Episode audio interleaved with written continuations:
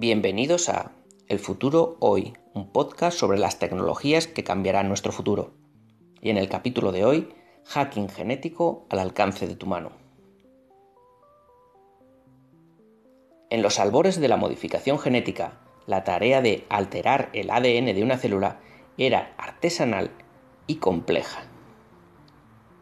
Hoy, en cambio, existen tecnologías que facilitan enormemente la tarea. Podríamos hablar de una diferencia similar a la de las primeras imprentas donde se colocaba cada carácter a mano con el uso de modernos procesadores de texto tipo Word. El año 2012 es el que vio la creación de una de estas herramientas que no ha dejado de mejorar desde entonces.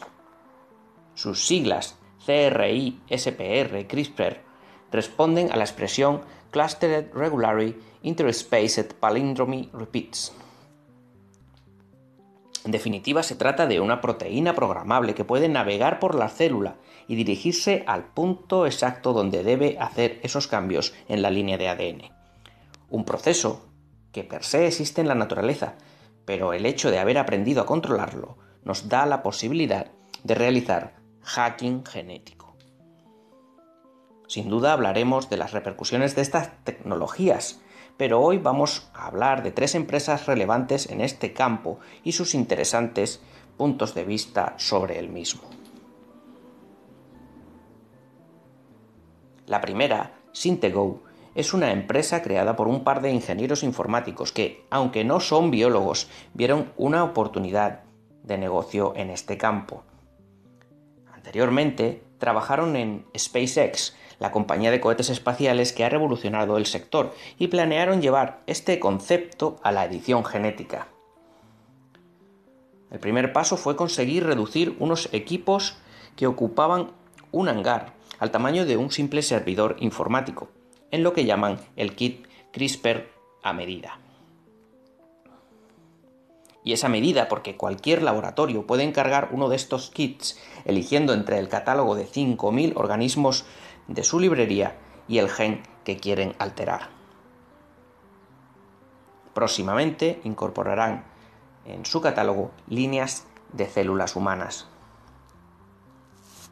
El problema de las tecnologías basadas en CRISPR es que tienen que pagar licencias para el desarrollo de productos, también hablaremos de eso en un futuro, y actualmente eh, estas licencias están en un complicado limbo legal.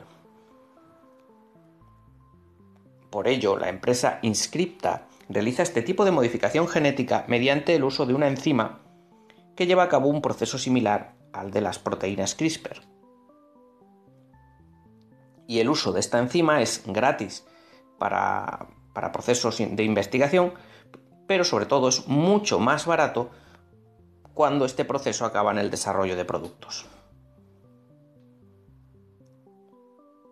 Basada en, esta enzima llamada MAT7 están desarrollando un sistema similar al que tiene la compañía anterior. Es decir, herramientas que logren estandarizar el proceso de leer, escribir y probar genomas en células vivas. Por último, la empresa Twist Bioscience tiene tecnologías para crear microplacas de ensayo de un tamaño inferior a un sello y un robot para el manejo de líquidos con la capacidad de crear ADN sintético.